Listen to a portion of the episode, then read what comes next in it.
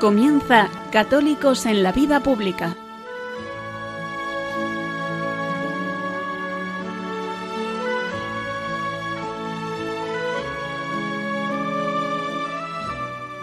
Un espacio dirigido en Radio María por Luis Zayas.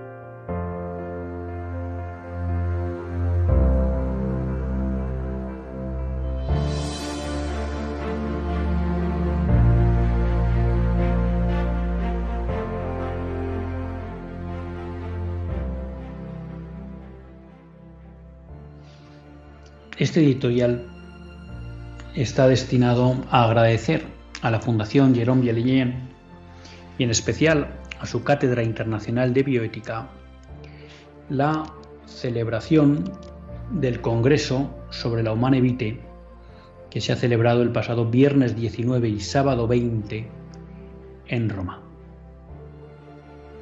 ¿Y por qué agradecimiento?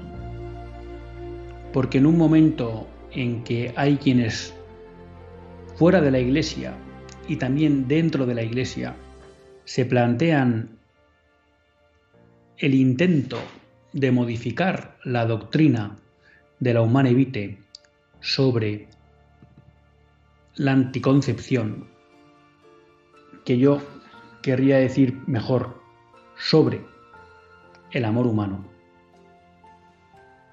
pues es valiente y sobre todo necesario que haya instituciones que aboguen por explicar y por defender la doctrina de la Iglesia. Máxime cuando son tiempos, como decimos, que no son buenos para esas doctrinas, porque el mundo presiona contra ellas, porque buena parte de los católicos no la conocen y no la viven, y porque hay un sector importante dentro de la Iglesia que quiere derrumbarla. Hay que acordarse siempre que cuando hablamos de la humana vitae, hablamos, me atrevería a decir, de una encíclica mártir.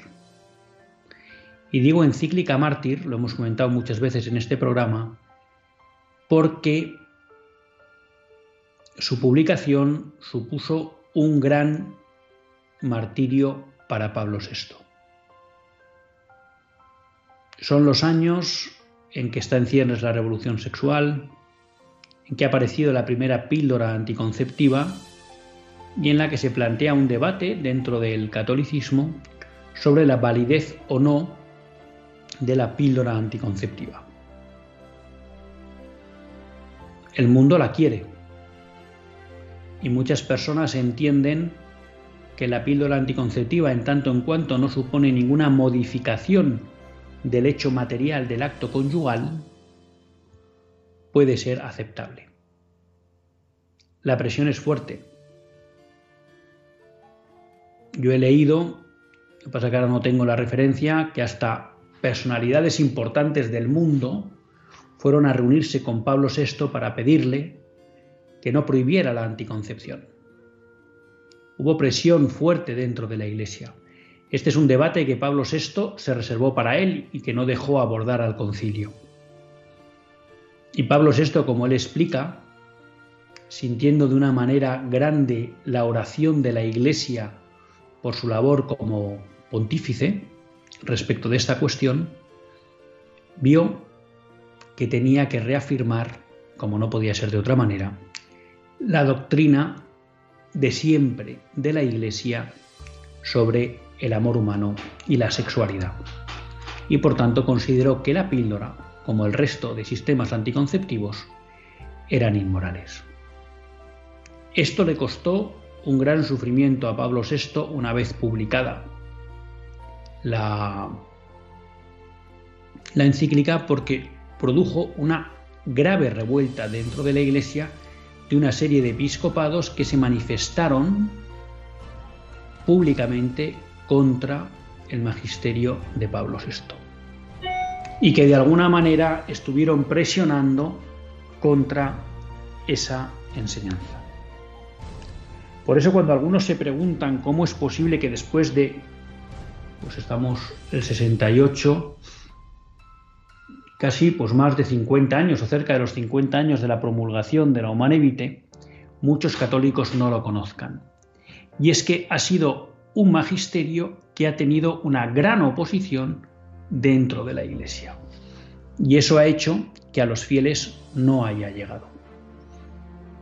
Por eso no es de extrañar que ahora vuelva un debate sobre una cuestión que la Iglesia ha dejado zanjada porque como repite varias veces a lo largo de su encíclica Pablo VI, él no hace otra cosa que repetir, que confirmar el magisterio de la Iglesia sobre la sexualidad. Y ha sido en ese sentido pues, un congreso providencial que ha contado pues, con la presencia importante del cardenal Mateo María Zuppi, arzobispo de Polonia y presidente de la Conferencia Episcopal Italiana, y muy importante, que yo le recomiendo a todos ustedes, que la lean la intervención que tuvo el cardenal Luis Francisco Ladaria, que ya saben todos ustedes que es el prefecto del dicasterio para la doctrina de la fe. Y su conferencia versó sobre Humane Vitae como encíclica audaz y profética, su vigencia hoy. En esta exposición, en esta conferencia que tuve la suerte de escuchar en directo, y como ha explicado muy bien hoy en Sexto Continente Monseñor Munilla, Monseñor Ladaria se reafirma en la validez y vigencia hoy y siempre de la doctrina de la Humane Vitae. Y lo razona en que la Humane Vitae basa su teoría, su doctrina, en una antropología del hombre, que es la propia del cristianismo. Y esa antropología cristiana no puede cambiar, en tanto en cuanto esa antropología no puede cambiar, esa visión del hombre no puede cambiar, las doctrinas que se derivan de la misma tampoco pueden cambiar y por tanto tienen vigencia hoy y siempre.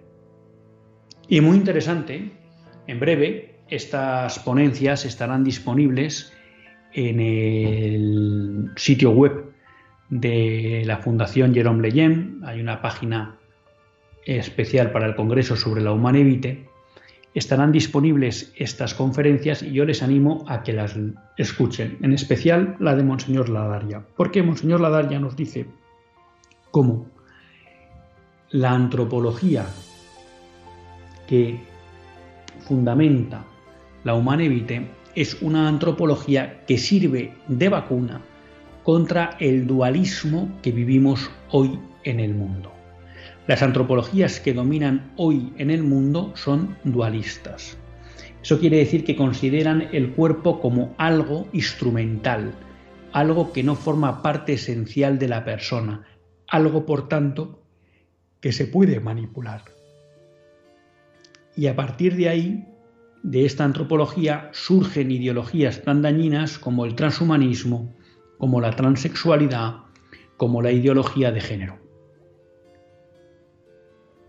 destruir la doctrina de la humana evite es tirar por los suelos la antropología que la sustenta. Derribar esa antropología que nos habla de la unidad cuerpo y alma de los hombres es dejar desarmar, aparte de ser falso, ¿eh? derribar esa antropología no se puede porque es verdadera, nos deja desarmados ante estas ideologías que lo único que entienden del cuerpo es que es una materia transformable y modificable al capricho del hombre.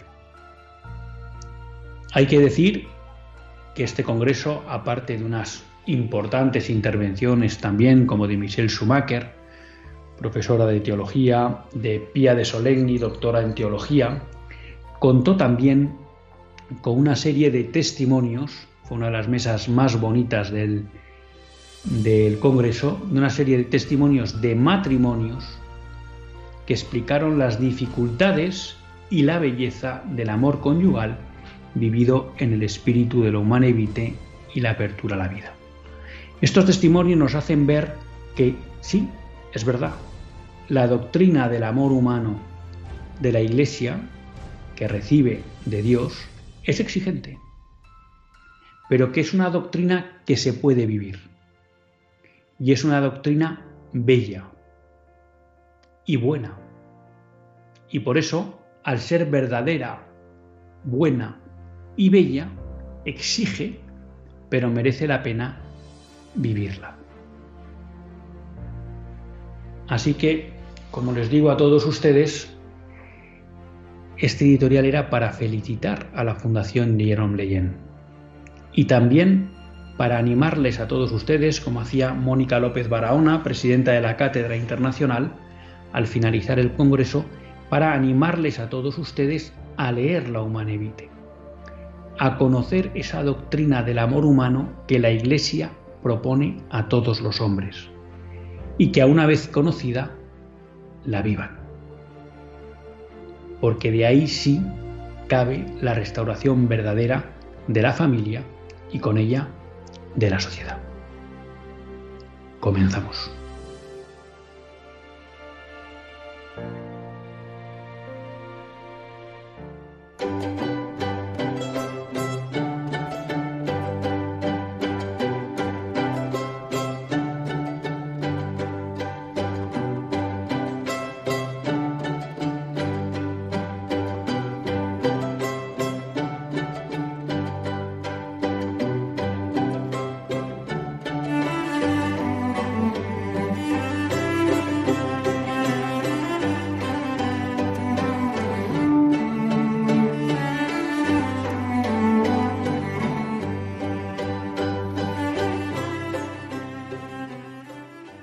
Buenas tardes, queridos amigos de Radio María. Un lunes más volvemos fieles a la cita con todos ustedes en los estudios centrales de Radio María. Un lunes más para hacer este programa, Católicos en la Vida Pública.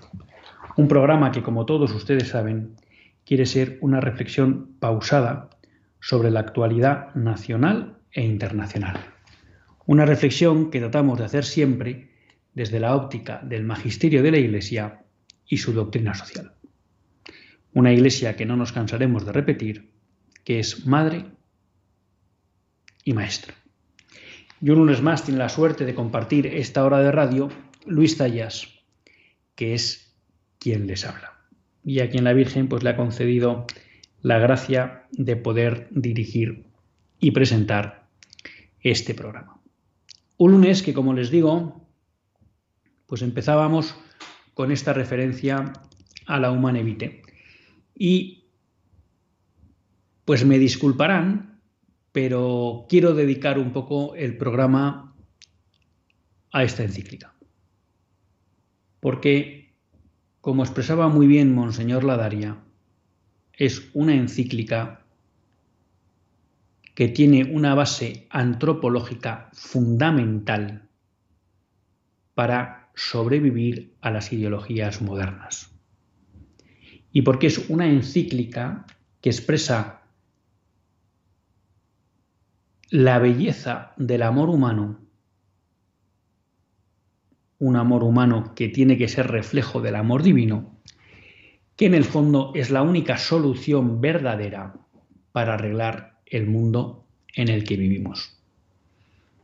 Y por eso pues vamos a dedicar el programa casi íntegro a esta cuestión de la humanidad. Pero antes quería dar una noticia que me ha parecido escalofriante, y aunque sé que a veces algunos de ustedes pues eh, salen con la sensación de cierta desesperanza del programa, porque muchas veces pues hablamos de cosas negativas que ocurren, aunque siempre digo que los cristianos debemos tener claro que la batalla la hemos ganado ha sido vencida por Cristo y por tanto no tenemos nada ni que temer ni que vivir desesperanzados. Pero creo que es importante saber en el mundo en el que nos movemos y hacia el que vamos.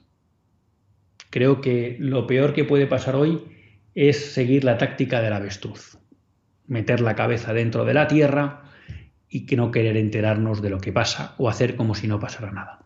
¿Y por qué digo esto? Porque saben ustedes que, pues allá por el 2020,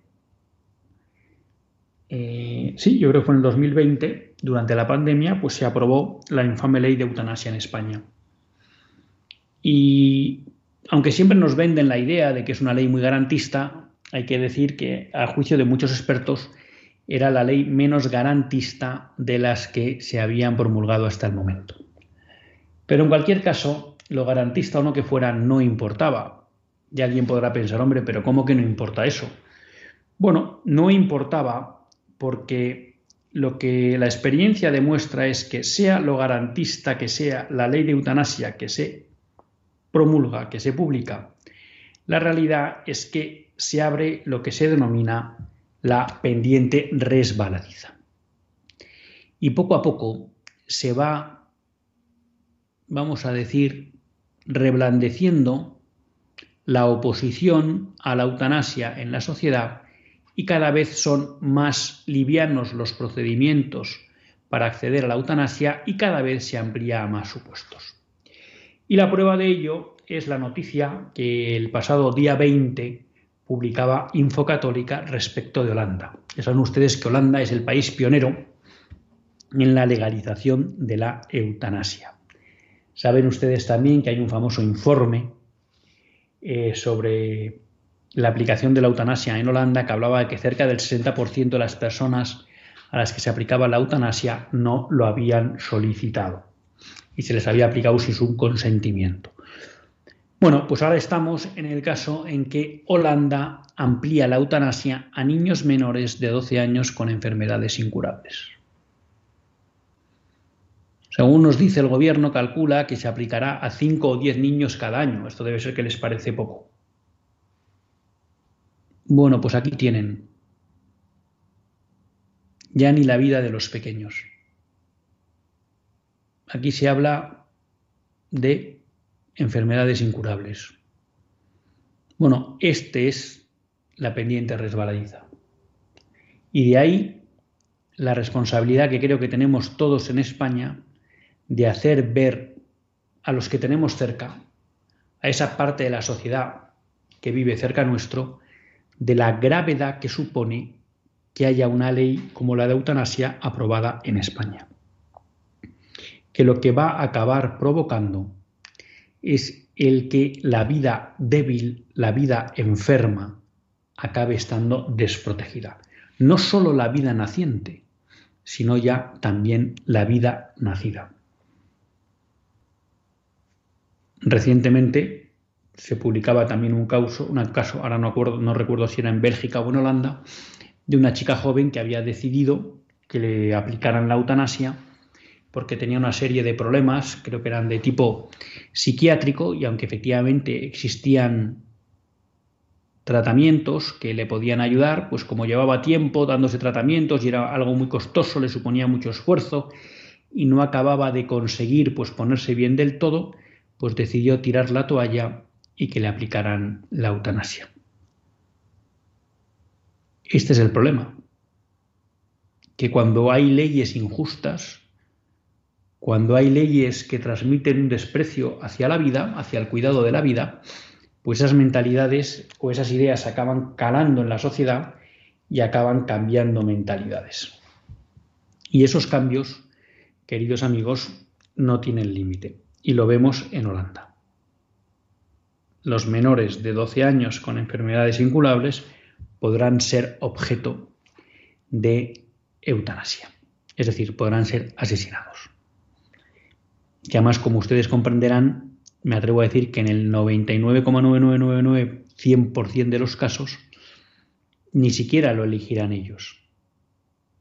No sería moral aunque lo eligieran ellos. Pero la realidad es que aquí se abre la puerta a que haya otros padres, tutores, médicos, que tomarán la decisión sobre si un menor de 12 años merece seguir viviendo o no. Y luego nos parecía una barbaridad que la esclavitud estuviera legalizada y que hubiera personas que fueran propiedad de otras. Claro que es un escándalo, pero es que la eutanasia y el aborto es lo mismo. Hay quienes se consideran dueños de las vidas de otros. Quería también contestar a un WhatsApp que enviaron el, el programa pasado justo al final y que me decía, si el Tribunal Constitucional emite, según usted, sentencias injustas, ¿por qué no acude de inmediato al juzgado de guardia a denunciar la comisión de una presunta prevaricación? Bueno, aquí en este comentario veo dos puntos, ¿no? Uno, eh, que parece dudar en la persona que me escribe de que la sentencia del Tribunal Constitucional sea injusta. Bueno, no me voy a repetir los argumentos del programa pasado, pero una sentencia que declara que la mujer tiene un supuesto derecho a la autodeterminación durante el embarazo que le permite acabar con otra vida inocente es injusta. Eso ya de saque. Una sentencia que permite matar a un inocente es injusta. Eso es el quinto mandamiento, no matar. Segundo, esta sentencia también, digamos que eso es, injusta desde un punto de vista ya de, de ley natural, de concepto básico. Segundo, esta sentencia es injusta también porque, como expliqué, contraviene el texto de la Constitución y la voluntad del constituyente. Cuando dice todos tienen derecho a la vida, ese todos se puso para proteger al nasciturus. La redacción pudo no ser acertada, como ya denunció el cardenal Marcelo en 1978, con otros siete obispos, y hubo muchos que se rieron de él, pero tuvo razón. Pero la realidad es que aunque la redacción no fuera la adecuada, la voluntad del constituyente era clara, que no hubiera aborto en España. Por tanto, es una ley que contraviene el texto de la Constitución, que es a lo que el Tribunal Constitucional está llamado a proteger. Y en tercer lugar, es una sentencia injusta porque contraviene la propia jurisprudencia del propio tribunal. Y les animo a que lean la cantidad de artículos que se están escribiendo en este sentido. Por tanto, sí, es una ley injusta. Y por tanto, sí, el Tribunal Constitucional no ha actuado acorde a lo que le corresponde. Eh, segunda parte, vaya a denunciar, no es tan fácil. Es un tema que, he analizado y que he investigado y en principio un ciudadano no está facultado eh, para plantear una demanda por una sentencia del Tribunal Constitucional. ¿eh? Y ni siquiera está claro que esto se pueda recurrir en Estrasburgo en el Tribunal de Derechos Humanos, cosa que sé que hay gente que la está analizando. Pero un ciudadano de a pie, en principio, no tiene mucho que hacer. Y ejemplo de esto es que cuando el Tribunal Constitucional recientemente ha desestimado un recurso, no recuerdo si fue sobre la ley de eutanasia, la ley de educación, sobre alguna de estas leyes ideológicas, una de las razones que adujo, eh, porque era un recurso contra una sentencia que había dictaminado, era que los que ponían el recurso en este caso no eran parlamentarios y por tanto, y eran exparlamentarios, pero como no eran parlamentarios no tenían derecho a recurrir al Tribunal Constitucional. No, no es tan fácil eh, ir contra las decisiones del Tribunal Constitucional y ese es uno de los dramas de, como explicábamos, de que se haya instalado en el tribunal lo que explicamos el otro día que era el activismo judicial. Entonces es un poco por contestar a esa pregunta que también reconozco que me, que me interpeló en el sentido de decir, bueno, pues ¿qué podemos hacer? Pero la información que yo he podido recabar es que un ciudadano de a pie eh, no tiene nada que hacer. Ojalá estuviera equivocado lo que me han dicho y se pudiera interpelar una denuncia. Respecto a la primera parte, ya digo, y no voy a repetir el programa del otro día, eh, creo que se puede justificar con alto grado de contundencia la injusticia de esta, de esta sentencia.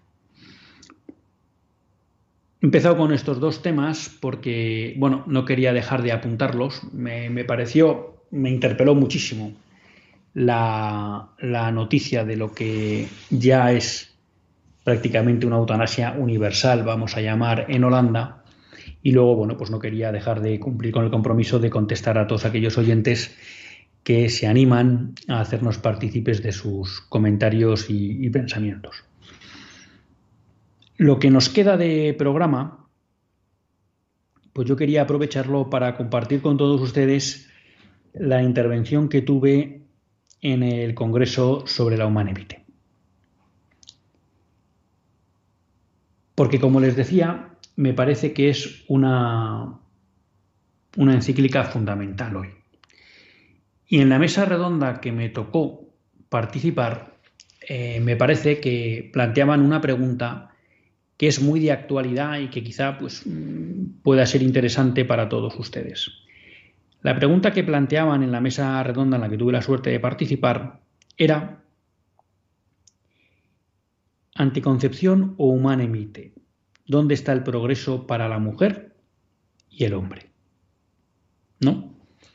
Claro, vivimos en un mundo en que el progreso es algo como fundamental, ¿no? De hecho, hay muchos intelectuales que explican que vivimos un poco en el mito del progreso, ¿no? Incluso que venimos de una sociedad, eh, lo que llaman la modernidad, que tenía una fe ciega en el progreso, sobre todo el progreso científico y tecnológico, y que eso de alguna manera iba a llevar al hombre de una manera irremediable al paraíso terrenal. La posmodernidad, suelen decir algunos, que ya empieza o surge cuando esa fe ilimitada en el progreso empieza a decaer, visto las consecuencias prácticas de las ideologías modernas en el mundo de hoy. Pero por eso digo que de alguna manera la palabra progreso es como una especie de fetiche o de tótem en nuestro mundo de hoy. Y yo cuando me hacían esta pregunta, lo primero que planteaba es que, claro, todo el mundo entiende, entiende por progreso avanzar. Claro, porque si no, no estaríamos ante un verdadero progreso. Si no estamos mejor que antes, ahí lo que nosotros hablamos es de retroceso. Pero claro, el hablar de progreso y por tanto de avanzar o retroceder, implica necesariamente que haya un fin con el compararnos para ver si nos acercamos, progresamos, o nos alejamos, retrocedemos.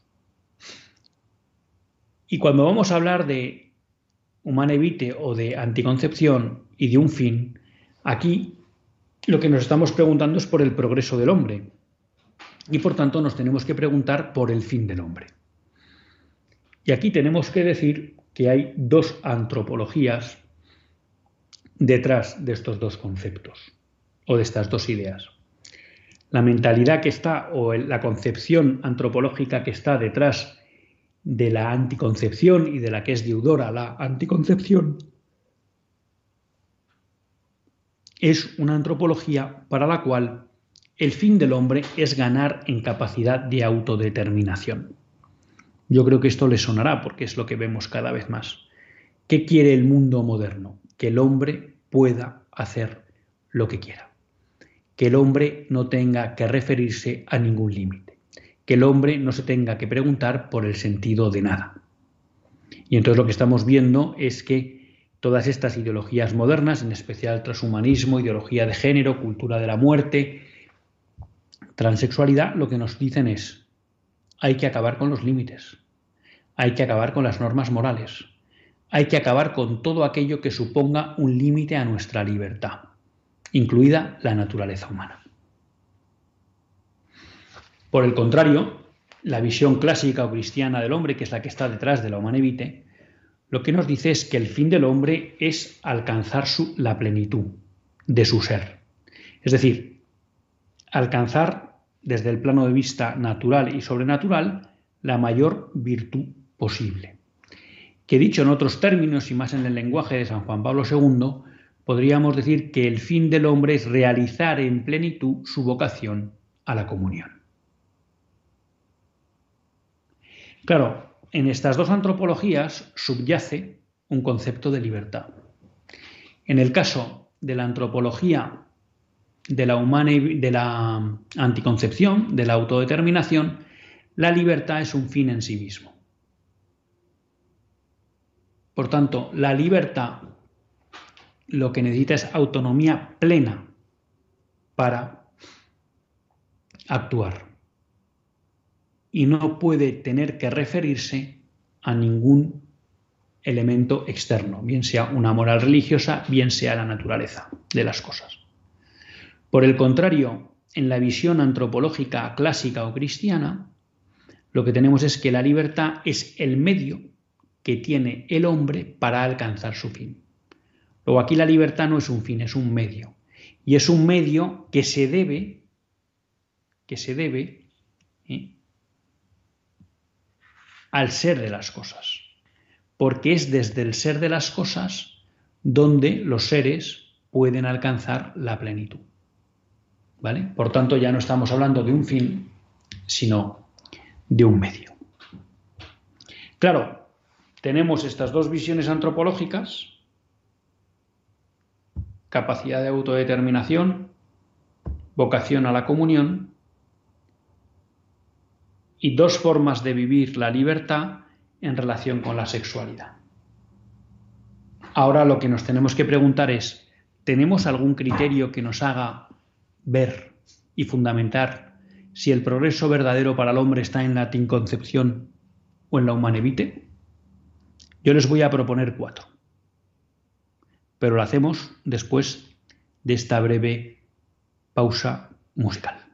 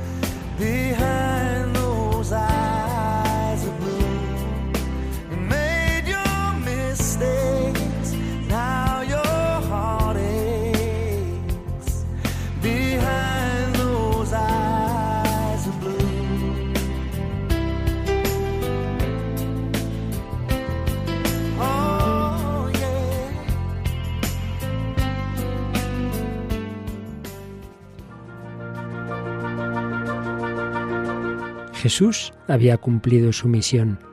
Enviado por el Padre nos había mostrado quién es Dios, qué es el hombre y cuál es el sentido de nuestra vida, la unión del hombre con Él, que nos lleva a la mayor felicidad posible en esta vida y a la salvación eterna. Un destino que Jesucristo hizo posible al reparar nuestros pecados con la ofrenda redentora de su persona. En esa obra el Señor contó con la especialísima mediación materna de María, que sigue ejercitando como Madre de la Iglesia. Pero asimismo pide nuestra colaboración. Id también vosotros a mi viña. Radio María no tiene otro fin que el de responder a esa llamada y colaborar con la Iglesia en su misión evangelizadora en el mundo, en el que ya está presente en más de 80 países. Para que pueda seguir esa expansión en España y muchas otras naciones, realizamos nuestra campaña de mayo. Esperamos contar un año más con tu oración, sacrificio, testimonio y donativo. Puedes informarte de cómo colaborar llamando al 91 822 8010 o entrando en nuestra página web radiomaria.es. Con María al servicio de la nueva evangelización.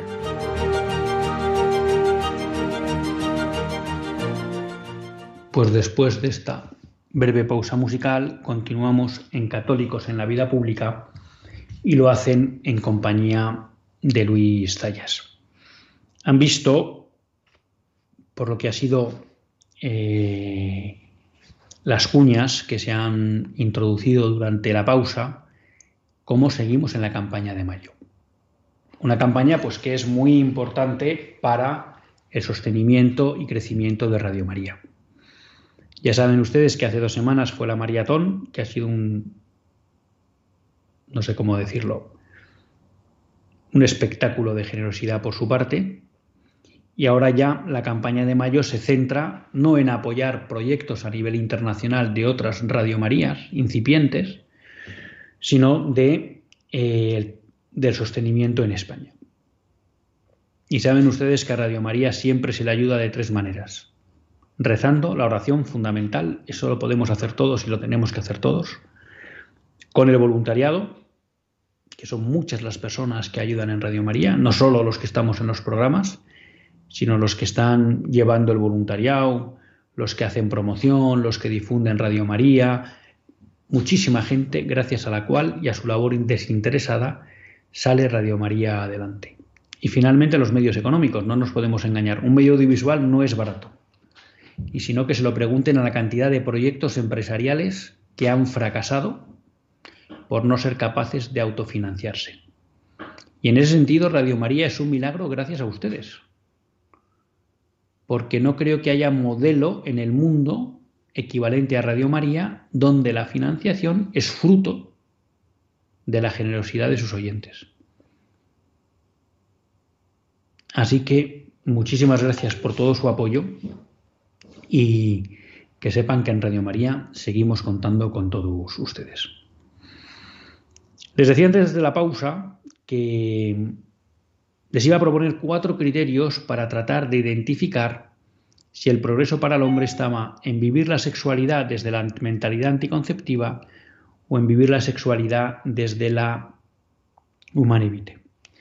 Como, como siempre me voy comiendo el programa, pues voy a tener que ser breve, pero les emplazo a que en otros programas o bien por mail pues puedan hacer sus preguntas. Hoy no, porque por unas circunstancias personales eh, tengo que acabar un poco antes y no puedo dar paso a los oyentes.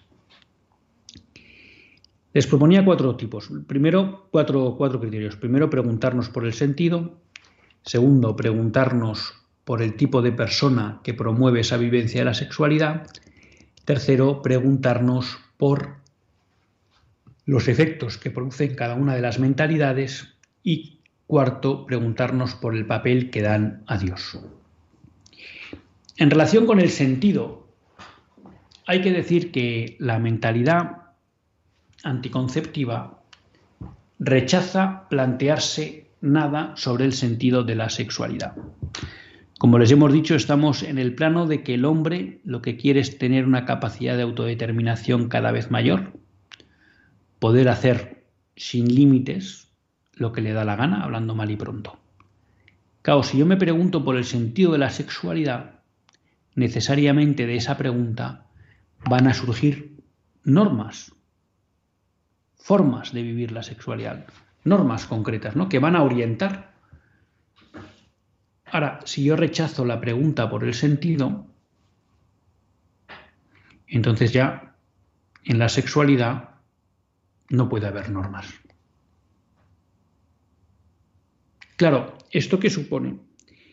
Que al no preguntarnos por el sentido de la sexualidad, introducimos a la sexualidad en el ámbito de la satisfacción personal.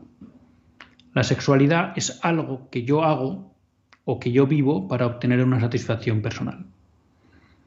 Si estamos en ese ámbito, estamos en el ámbito del interés personal.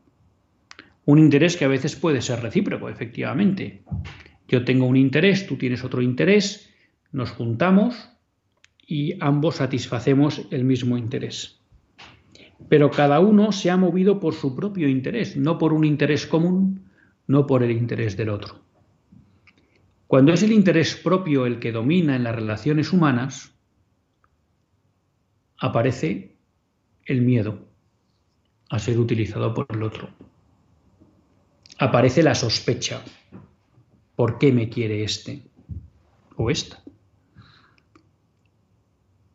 Aparece la utilización, aparece el miedo o la dependencia. Si no le doy esto que me pide, me dejará. Si no le satisfago este interés que tiene ahora, me abandonará. Y claro, cuando hablamos de que estamos en un contexto del miedo, de la utilización, de la sospecha, pues no parece que es el ámbito adecuado para que la comunión entre las personas crezca y se fortalezca esa unión. Si por el contrario nos preguntamos por el sentido de la sexualidad, y al hacernos esa pregunta vemos que la sexualidad es claramente un instrumento diseñado para la comunión de vida y para la transmisión de un amor que lleve a la comunión plena entre hombre y mujer, ahí estamos en un ámbito donde lo que aflora es la confianza. Y en la confianza es posible la comunicación, es posible la entrega y por tanto que crezca la comunión. Por tanto, la vivencia de la sexualidad conforme a la humanevite permite al hombre realizar o avanzar en la realización de esa vocación a la comunión y por tanto hay progreso.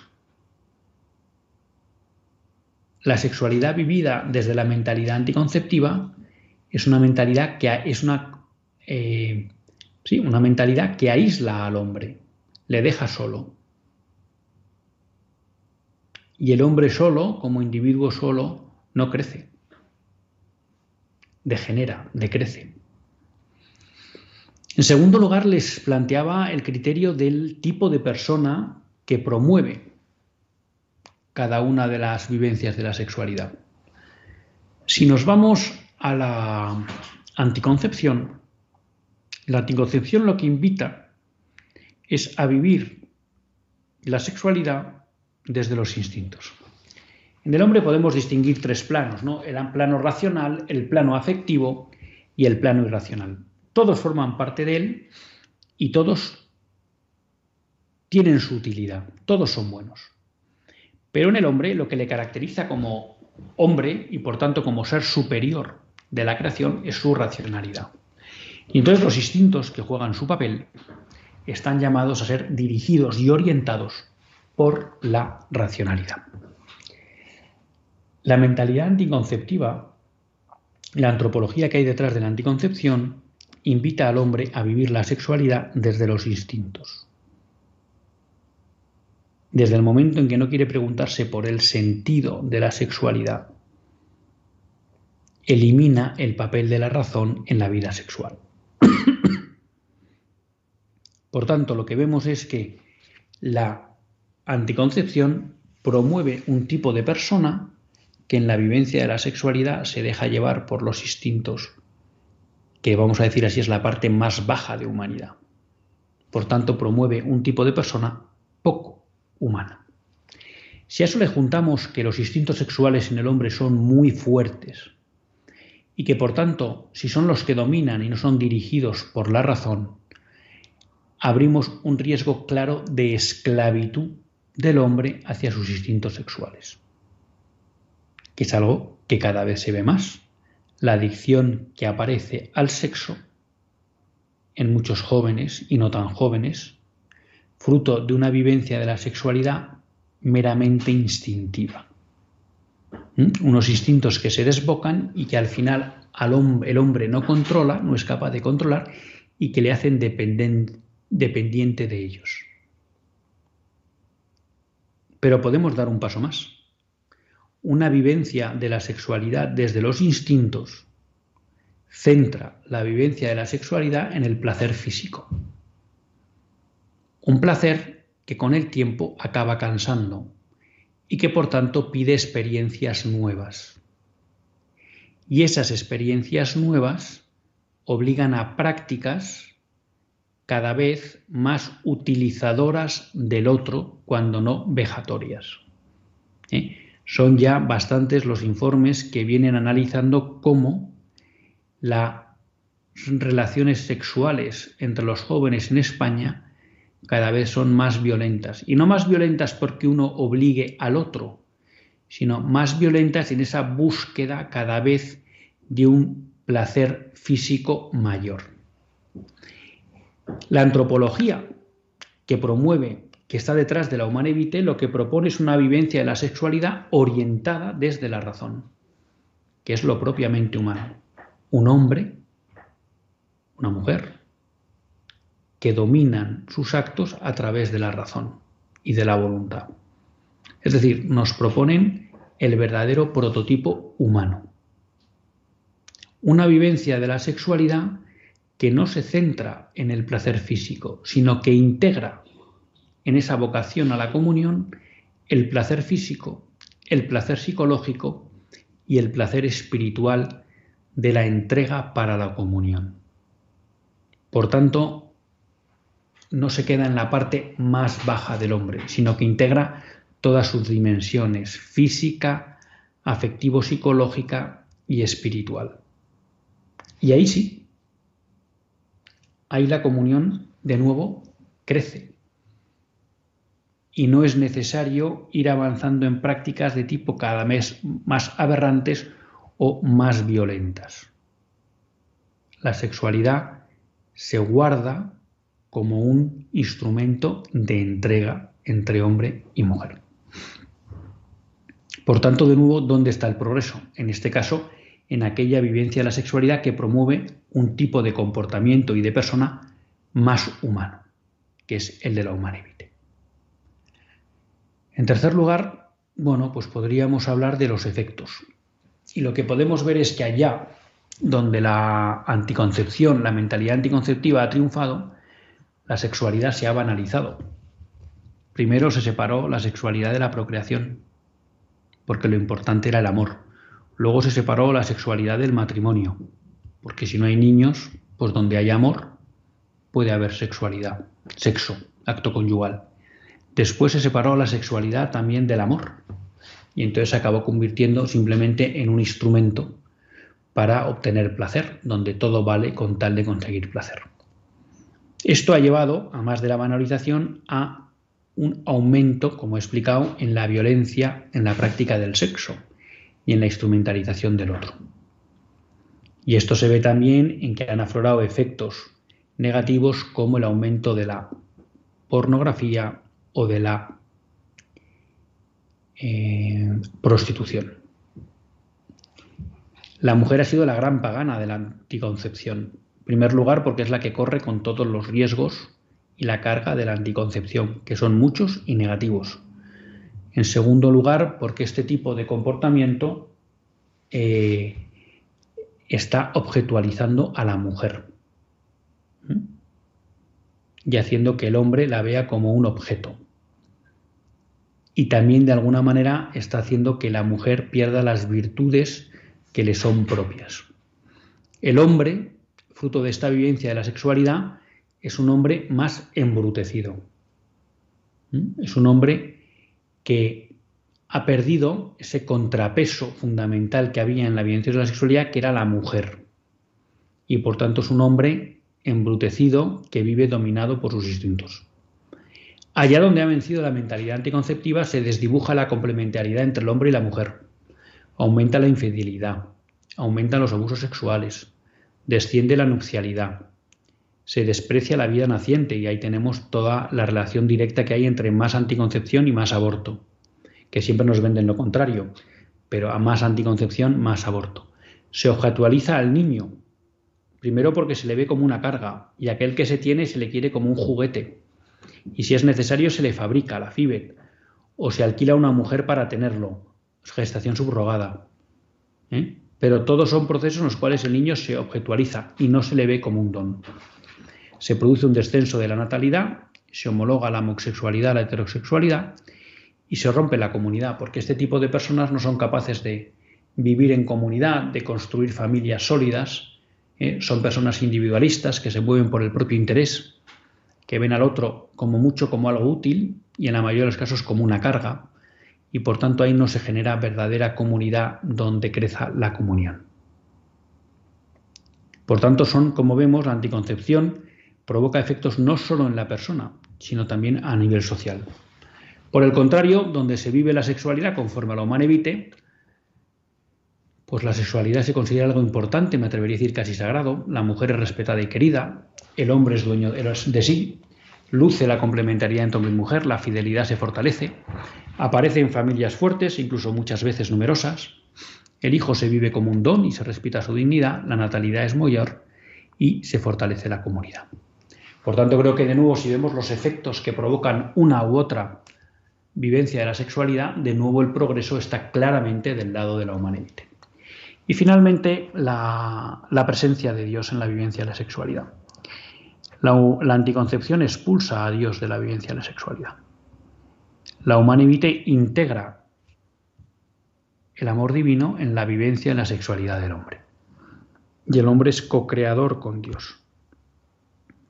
Y el hombre celebra una dimensión espiritual de la sexualidad.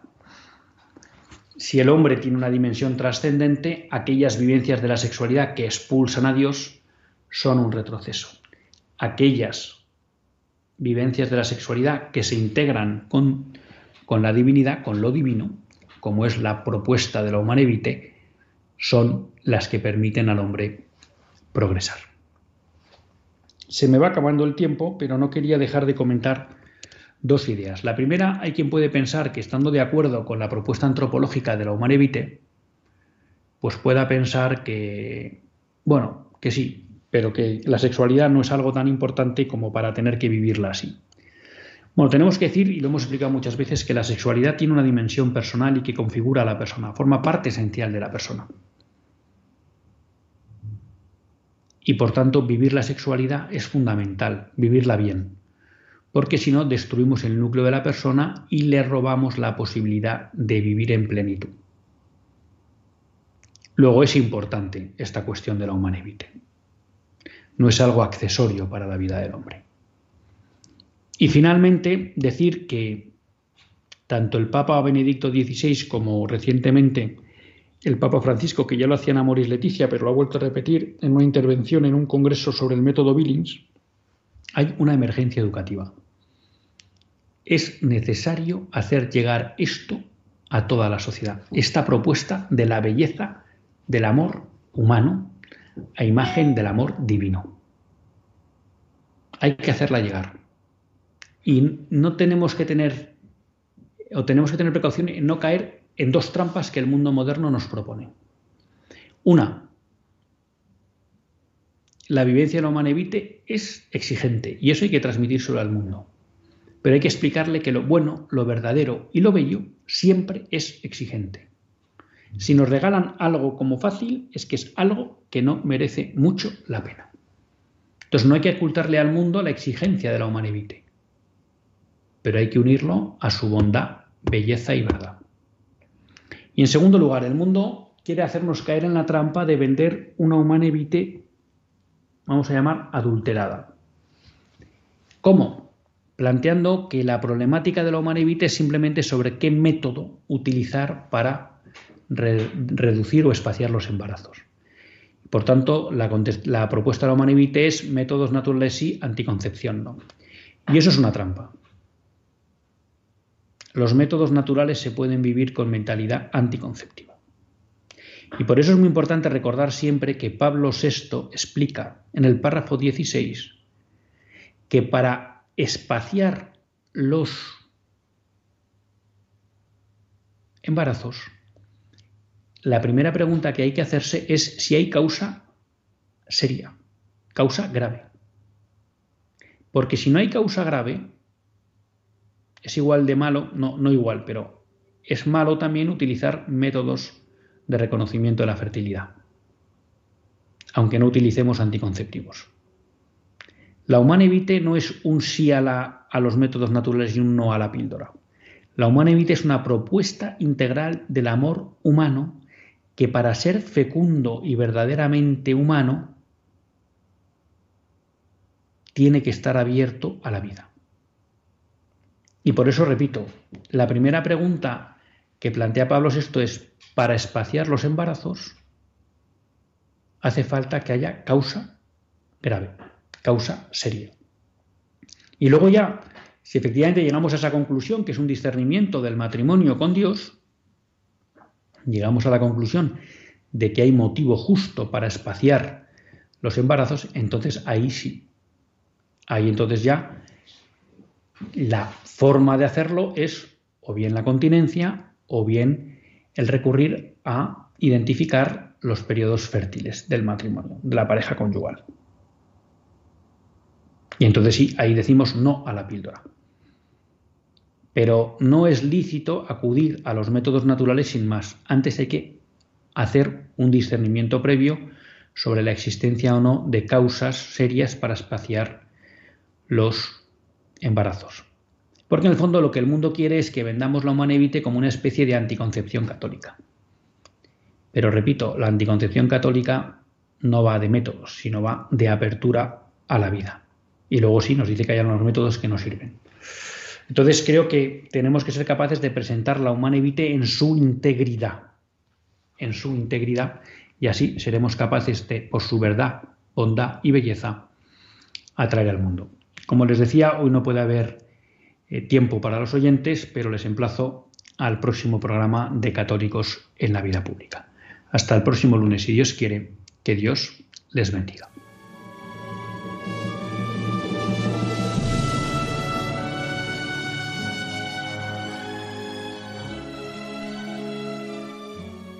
Así concluye Católicos en la Vida Pública, un programa que dirige Luis Zayas.